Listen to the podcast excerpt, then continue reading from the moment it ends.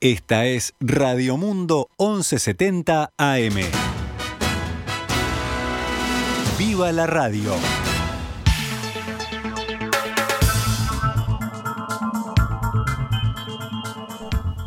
Doce horas 18 minutos, damos comienzo a una nueva edición de Noticias al Mediodía en este lunes, lunes que es 19 de julio del año 2021 y que vamos con la actualización de la información.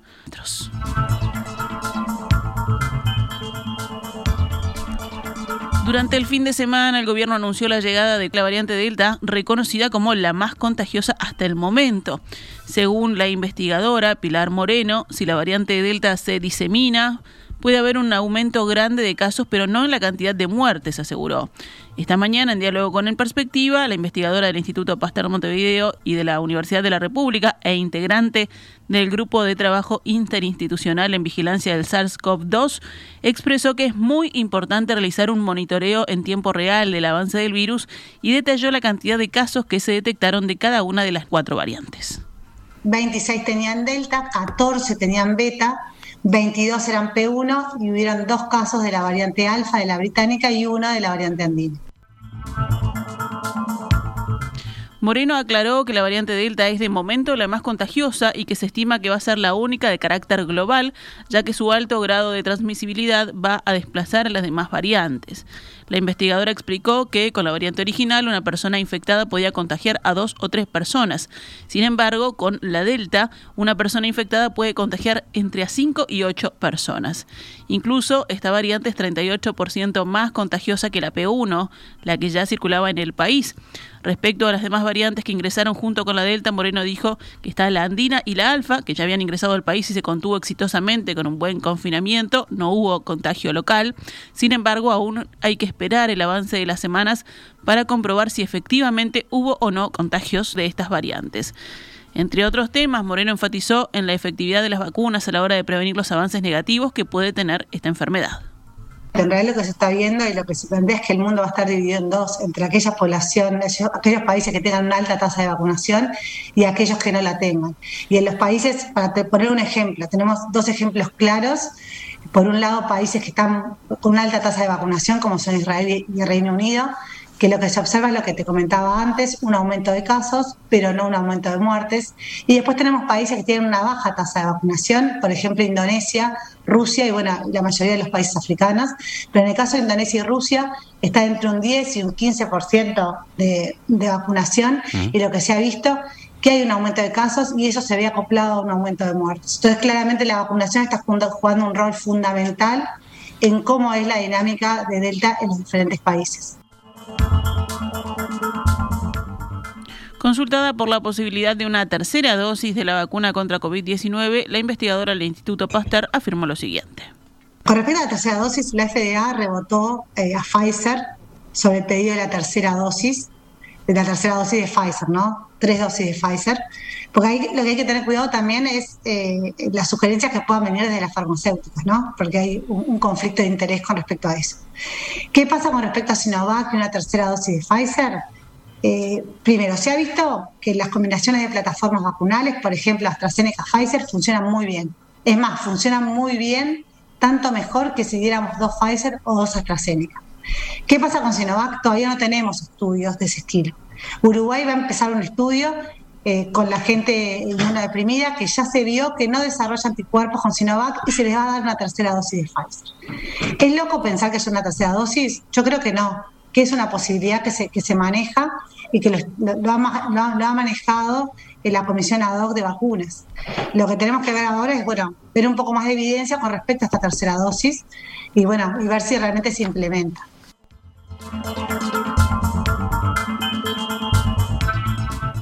Hoy lunes se completa el reintegro total a las clases presenciales en la educación media de todo el país. En esta jornada queda habilitada la vuelta al aula de los estudiantes de segundo y tercero de ciclo básico y de los quintos años de liceo o de bachillerato de UTU. En total son unos 169.000 alumnos que volverán a sus respectivos salones de clase por primera vez desde el 23 de marzo, es decir, hace casi cuatro meses, cuando el gobierno decretó un retorno absoluto a la virtualidad en la educación debido a la ola de contagios de coronavirus. En cuanto a vacunación contra COVID-19 entre los adolescentes y jóvenes de 15 a 19 años, el 35% recibió las dos dosis de Pfizer y 34% cuenta con una dosis.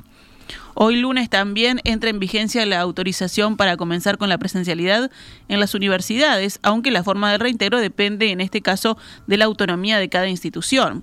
La Universidad de la República ya había habilitado la presencialidad en sus centros de Rivera, Tacuarembó y Montevideo ante escenarios epidemiológicos más auspiciosos. La Universidad de la República también implementó una guía para el funcionamiento de los centros en distintos escenarios epidemiológicos que plantea medidas sanitarias, de organización de la enseñanza y en el trabajo según la escala de Harvard.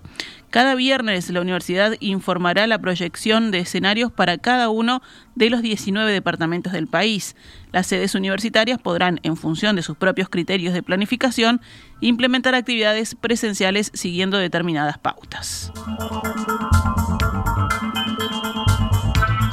Luego de 217 días, Uruguay volvió ayer domingo al nivel de riesgo amarillo en el índice de Harvard, al haber registrado en los últimos siete días 9,64 casos nuevos de COVID-19 cada 100.000 habitantes. Los 150 casos nuevos detectados este domingo hicieron que el país abandonara el nivel naranja, que implica de 10 a 25 casos para quedar en la franja de entre 1 y 10. Para encontrar una cifra de casos diarios más baja que la de ayer, hay que remontarse a la fecha del 30 de noviembre del año pasado, cuando el Sistema Nacional de Emergencia dio cuenta de 149 casos de COVID-19. El reporte oficial de la pandemia dio cuenta anoche de 150 casos nuevos en 4.949 análisis, o sea, una tasa de positividad del 3,03%. Hubo, al mismo tiempo, cuatro personas fallecidas con coronavirus, dos de ellas en Tacuarembó, una en Rocha y una en Cerro Largo.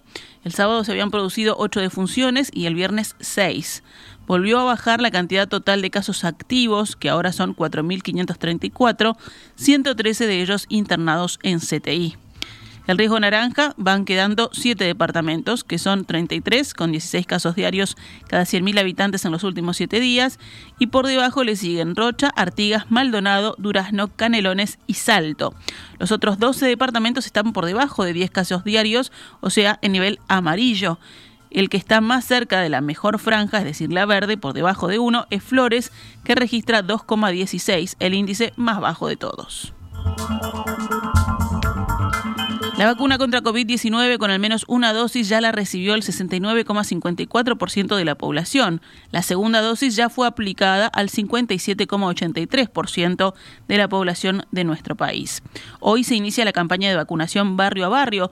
En esta primera etapa se llegará a 56 barrios de Montevideo y 90 ollas populares del departamento de Canelones, a cada una de las cuales concurren unas 200 personas. El ministro de Salud, Daniel Salinas, dijo el sábado que las autoridades tienen la obligación moral y de servidor público de salir a captar a ese 10% de la población objetivo mayor de 18 años que por distintas circunstancias no se ha registrado para vacunarse. El presidente Luis Lacalle Pou se mantuvo en su postura de que la vacunación por COVID-19 sea voluntaria. La intendenta de Montevideo, Carolina Cosi, había expresado horas antes que estaría de acuerdo con la obligatoriedad de la vacunación contra COVID-19 si así lo indicaran los científicos. Lacalle Pou, consultado por los periodistas, dijo: Sigo sosteniendo que la vacunación no tiene que ser obligatoria, si bien reconoció que hay opiniones diversas respecto al tema en la sociedad e incluso dentro del gobierno. Hablando en rueda de prensa luego del acto por un nuevo aniversario de la jura de la primera constitución de la República, el mandatario indicó que ante la detección en Uruguay de la variante Delta del virus SARS-CoV-2, se está estudiando la posibilidad de restablecer la cuarentena obligatoria para los viajeros que regresen al país. ¿Hay alguna sugerencia por parte del Ministerio de Salud Pública con respecto a los eh, viajantes cuando, cuando vuelven al país eh, relativo a la cuarentena? Lo estuvimos hablando ya con el ministro de Salud Pública, lo vamos a decidir en estos días. Es un planteo, veremos si, si se aplica o no. El mandatario aseguró que el objetivo sigue siendo flexibilizar la apertura de fronteras hacia la primavera y explicó, no cambia los planes porque no estamos hablando ni de esta semana ni del mes que viene, estamos hablando en principio de primavera. No tomen al pie de la letra que en primavera se va a abrir, pero estamos pensando con ese horizonte, expresó. El pasado jueves, 15 de julio, el gobierno eliminó la cuarentena obligatoria para vacunados que lleguen al país y para quienes cursaron COVID-19. El intendente de Maldonado, Enrique Antía, reiteró su idea de poner en práctica un turismo de vacunas, esta vez en el marco del plan de gobierno de flexibilizar la apertura de fronteras para que turistas extranjeros puedan ingresar al país en la primavera. Creo que podríamos, llegando a noviembre, tener un camino de vacunación para todos aquellos que no visiten. Hay suficientes vacunas y creo que sería una buena inversión del gobierno tener vacunas para todos aquellos que no se han vacunado, indicó el jerarca ayer domingo en declaraciones a Radio Uruguay. Antía consideró que en este plan incluso el sector privado podría vacunar y ayudaría, en su opinión, a adelantar la temporada y por tanto generar oportunidades más tempranas para los sectores vinculados. Vendría mucho turismo para esto, consideró el intendente.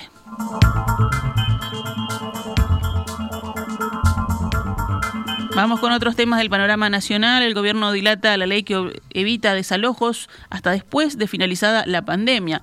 El proyecto que plantea suspender determinados lanzamientos y que fue redactado por la diputada cabildante Elsa Capillera fue objetado por vivienda. Un proyecto de ley para frenar los desalojos hasta 180 días después de que finalice la pandemia quedó en suspenso por no contar con el visto bueno del gobierno de Luis Lacalle Pou. Esta iniciativa, que se suma a otras dos anteriores, que ya había impulsado, por ejemplo, el Frente Amplio con el mismo objetivo, está encajonada en la Comisión de Vivienda de Diputados y todo indica que no se aprobará.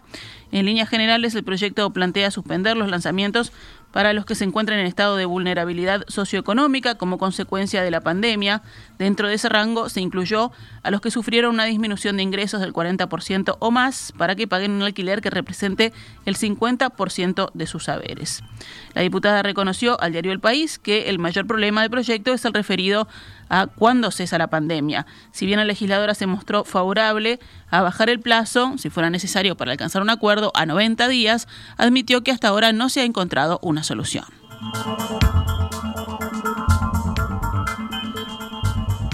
Los sindicatos de entes del Estado anunciaron un paro y movilización para el próximo jueves por cobertura de vacantes y contra más recortes, según informó la Mesa Sindical Coordinadora de Entes. Consultado por la diaria sobre este tema, el coordinador sindical Juan González explicó que en este periodo de cada tres funcionarios que se han ido no se ha repuesto ninguno.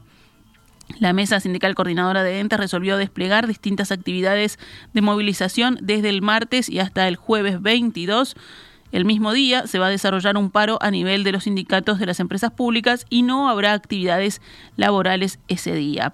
Nos vamos a concentrar en la torre ejecutiva, seguramente se le haga un pedido de reunión al presidente Luis Lacalle Pou y luego nos vamos a movilizar a pie hasta el Palacio Legislativo. Después vamos a evaluar las semanas siguientes y ver cómo seguimos y hasta dónde podemos avanzar, señaló el dirigente.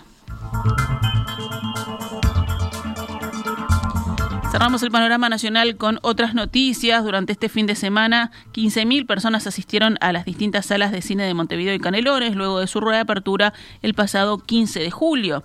Esta mañana, en diálogo con En Perspectiva, Francisco Armas, director ejecutivo de Movie, dijo que se vivió con mucha alegría el retorno a las salas de cine y que esperan que pronto se pueda aumentar el aforo de las salas, que de momento es del 30% de la capacidad total del espacio. La gente este, concurrió de una forma este, que, claramente superó nuestras expectativas. Por supuesto, limitado con el 30% de aforo, pero tuvimos varias este, salas agotadas, varias funciones agotadas en el caso de Movie y entiendo que, en la competencia les, pasó similar. Claramente demuestra una avidez y por la gente que yo he estado conversando, clientes, una avidez por, consumir cine y ganas, creo que eh, eh, entra dentro del programa Salir, pero, pero realmente fue, fue muy buena la concurrencia este primer fin de semana. Armas aseguró que estima que hubo un total de 15.000 espectadores durante el fin de semana y que a diferencia de la reapertura de 2020, este año la cartelera fue uno de los motivos que incentivó a las personas a volver a la pantalla grande. El año pasado eh, no había estrenos este, buenos porque los estudios habían tomado la decisión de guardar todo y como Uruguay era de los pocos países en Latinoamérica que intentó este, esa reapertura, este, no, no, no, no, teníamos el acceso a, estrenos de, primera línea. El mundo seguía muy mal en pandemia. Apostamos a que Uruguay siguiera bien en pandemia y que los estrenos aparecieran en el 2020 y fue todo para atrás. Entonces, este año además se le suma que hay una muy buena cartelera, este, que creo que el, digamos la gente ya teniendo más de un año en pandemia, con un eh, avance de la, de la, vacunación en Uruguay como, como ha avanzado, este, y, obviamente después de tanto tiempo estar cerrados, todo eso confluye a que la gente este, no solamente tuviera ganas, sino que se animara a concurrir a las salas. Los cines, que llevan cerrados desde marzo, regresaron con un estricto protocolo sanitario que contempla toma de temperatura antes de ingresar al recinto, uso de alcohol en gel, separación de dos butacas entre persona y persona y uso de tapabocas durante la función. La Intendencia de Salto, a través de un decreto de la Junta Departamental, dispuso la prohibición del uso de la pirotecnia sonora, ya sea con destino a uso doméstico, así como en espectáculos públicos, en eventos privados y en cualquier otra actividad.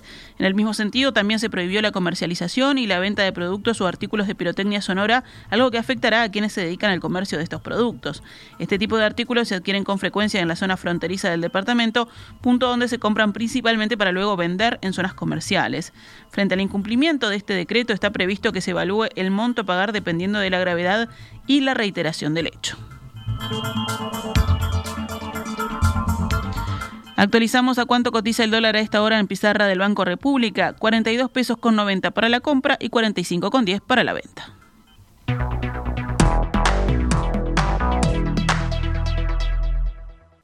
Esta es Radio Mundo, 1170 AM. ¡Viva la radio!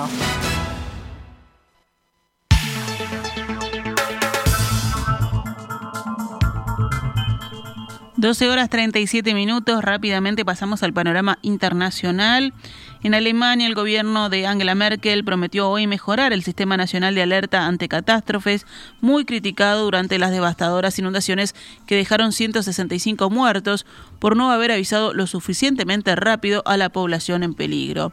De forma general, los sistemas de alerta, como la aplicación de teléfono celular Nina, funcionaron, aseguró un portavoz del gobierno, Martina Fitz, en declaraciones a la prensa.